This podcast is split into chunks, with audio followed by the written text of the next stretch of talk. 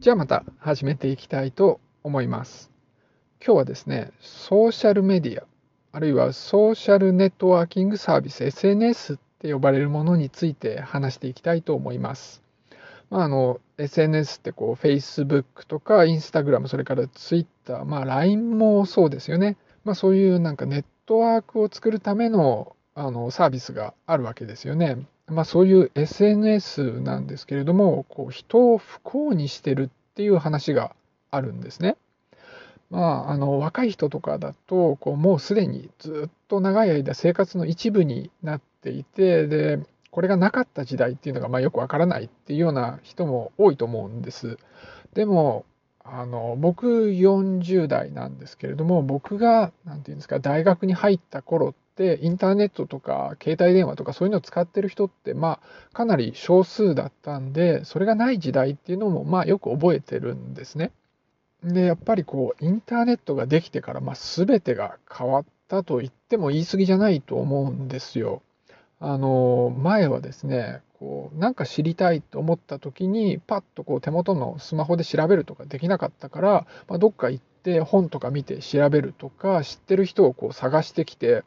で聞いてみるとか、まあ、そんな風にしないと分かんないことって分かんなかったわけなんです。だからもうなんか全然違うなって感じがまあ今するわけです。であとその SNS ですよね、まあ、これができてですねさらにこう一段変わったなって思うんですね。っていうのはこう以前はこう一般の人が声を出すっていうのがまあすごい難しかったんですよ。もう近くにいる人にはまあ言えば聞こえるんだけれども多くの人にこう情報を伝えるってできなかったんですよね。こうたまたま何かの加減でテレビとか新聞とかに拾ってもらえればこういろんな人に伝わるけどでももうほとんどの場合はこう何て言うか本当身の回りの人にしか声が伝わらないって、まあ、そんな状態だったんですけれども Facebook とか Twitter とかそういうのができてまあ全然変わったわけなんですよ。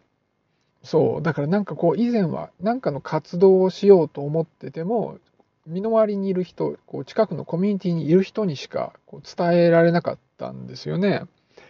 だからなんか活動をしようと思ってこう人と人とがつながるっていうのがまあすごい大変だったんですよね。でももう今この Facebook とか使えばまあいろんな人同士がこう出会えるわけですよね。こう近くにいなくても全然離れたところにいてもこう同じ考えを持った人たちがつながることができるっていうわけです。だから何かの活動例えばこうこう特定の病気について知ってもらおうとかあとはなんかボランティアみたいなことをしようとかいう活動をしたい時に、まあ、そういう人同士がつながることができるわけですね。でそういうのでこう一番あの効果があったなと僕は思ってるのは、えーとアラブの春だと思うんです。その確かチュニジアで一番最初に始まったんだけれどもこう政府に対してこう不満を持っている人たちが集まってで最終的にはこう政府を打倒するっていうことまで起きたわけです。でその際に Facebook を使うことによってこういうもうたくさんの人たちがこうつながっていっぺんに行動するっていうことがまあできたと、まあ、そんな風になってるわけですよね。でまあそういうこうなんか有用なやつってまああるんですけどそうじゃなくってなんかもう別にこう純粋に私的なことであっても、まあ、すぐ連絡が取れるっていうふうになってきたわけですよね。こう以前は、まあ、ちょっと距離が離れてしまうとか時間が合わなくなってしまうとこう連絡取るのがだんだんなくなってしまうっていうのがあったんだけれども今はこれを使ってこう常に連絡を取り合ったりとか、まあ、近況報告的なことをこうずっとするっていうことがまあできるようになってきてるわけです。でもっと言うとですね本当にこうもう普段からいつも会ってるような人たちともずっと連絡取るっていうこともできるようになってますよね。でまあそんな風にこうずっと連絡取れてまあいいことだしあとそその特に活動とかするような時にはすごいいいことなんだけれどもでも本当にこれがこう人を幸せにしてんのかっていうのにはま疑問を持ってる人もいるんですよね。でそれを本当にこうちゃんと調べてみようっていうふうにやった研究もいくつかあるんです。で一つはですねあのイスラエルで行われた研究があります。あのある企業がですね、まあ、秘密保持のためだったんですけれども、まあ、あまり従業員にこう Facebook みたいのを使ってほしくないって思ってたんです。でまあ大学の研究者なんかと組んでですねその Facebook とかをあの禁止したらどうなるかっていうような実験をしたんです。従業員をランダムに半分に分けてですね半分の人には Facebook を使っていいんだけれども半分の人には禁止するっていうふうにしたんですね。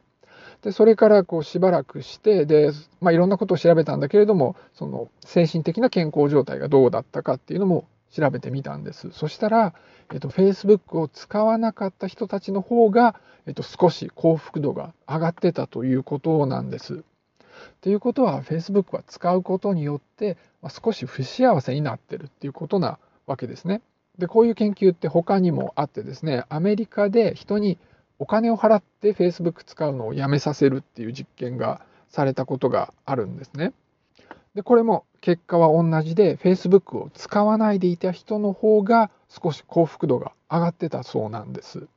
でこれまあお金払って Facebook 使うのやめさせてるからそうそのちょっとお金をもらったせいで幸せになってるって可能性もあるんだけどちゃんとコントロールの実験もしてて、えー、とお金はあげるんだけど Facebook はやめないでいいっていう、まあ、1日ぐらいやめたのかな、まあ、なんか長期間やめなくてもいいっていうコントロールも取っててその人たちでは別にあの幸せになってるわけじゃないっていうことなんです。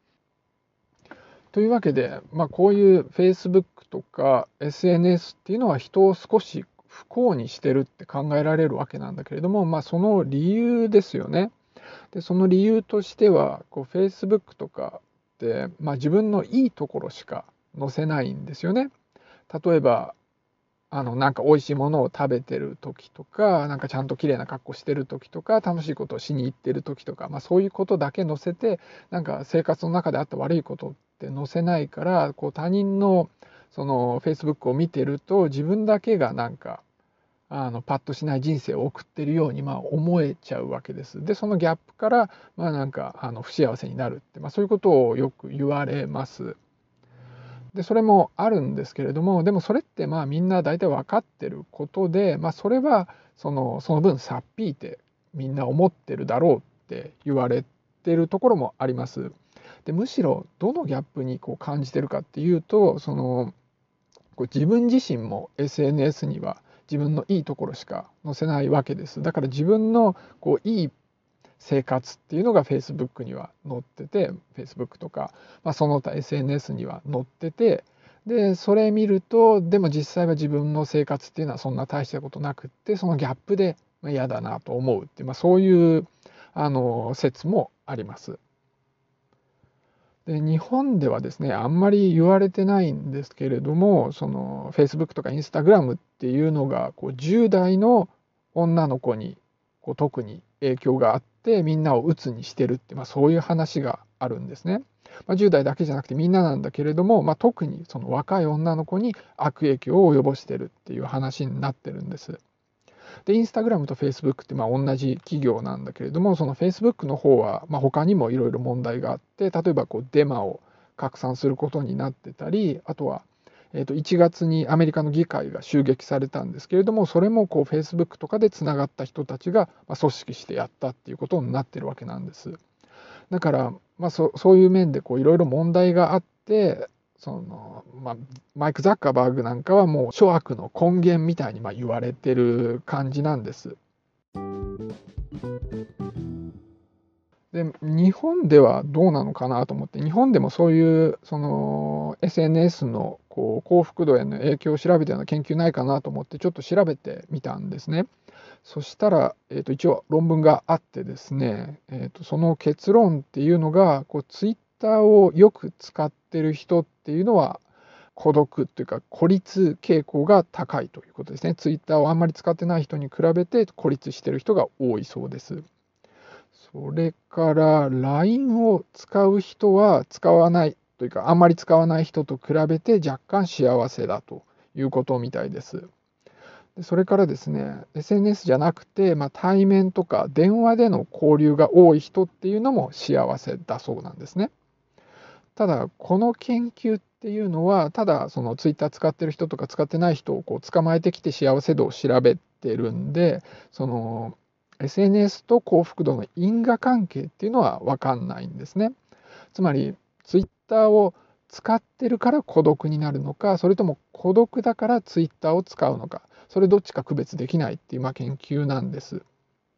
そのまあ LINE の方なんかを見てみると、LINE 使う人はまあ若干幸せってなってるわけですよね。でも、まあ友達と大体 LINE ってしますから、多分友達が多い人の方が LINE 使ってるんで、友達が多いから幸せっていう、まあなんかそういう、えっ、ー、と、どっちかっていうと、LINE が人を幸せにしてるっていうよりは、幸せな人が LINE を使ってるって、まあそういう感じかなという印象です。で、まあその SNS を使ってですね、まあ思うのは、まあ、そういうふうにこう SNS 自体で不幸せになってるってもあるかもしれないんですけれども、まあ単純にですね、通知がいっぱい来るんですよね。それがまあすごい生活の邪魔だなって感じます。そのまあ、特にですね、その LINE のグループって最悪だと思っていて、そこでなんか人が話し合いを始めると、もうなんかずっと通知が来てて、もう気がそらされるって感じなんですよね。でまあ一人でいる時はまあそれでもいいんですけれども、まあ、仕事の邪魔にはなるけど、まあ、そのそれで不幸せとかではないんですけれどもあの、まあ、実際にこうその対面で人と会っててでそういう時にこう通知がバンバン来ると、まあ、邪魔だなって感じるわけですよね。なんか気がそらされてですねそのそこに実際いる人に実際いる人とのこう話にこう集中できないみたいな感じがします。そのまあ、通知を受けてる人自身はそこまであんま感じない、まあ、僕もそん自分が受けてる時はそんなに感じないんだけれどもこう話してる相手がこうずっと通知に気を取られてるとですねなんかこうやりにくいなって感じになるわけですよね。だからこう実際に会った時の人間関係みたいなところにあんまりいい影響がないなと僕は感じてます。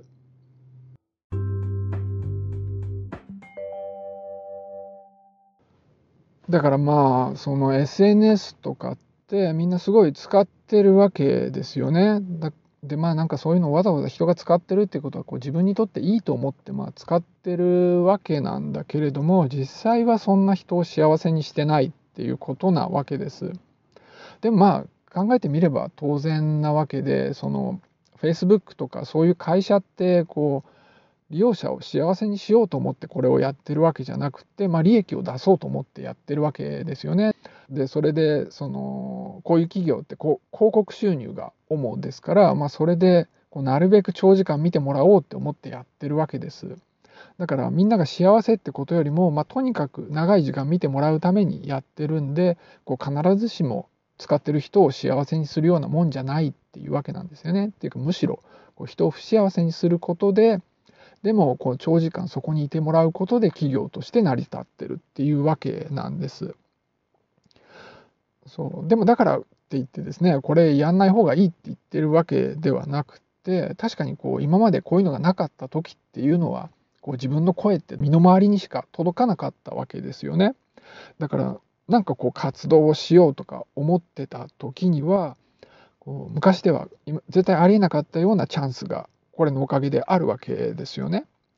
だからなんか活動をしてるとか何か宣伝したいことがあるとかいう時には、まあ、これはすごい有用なんでそういうのには使っていくといいと思うんです。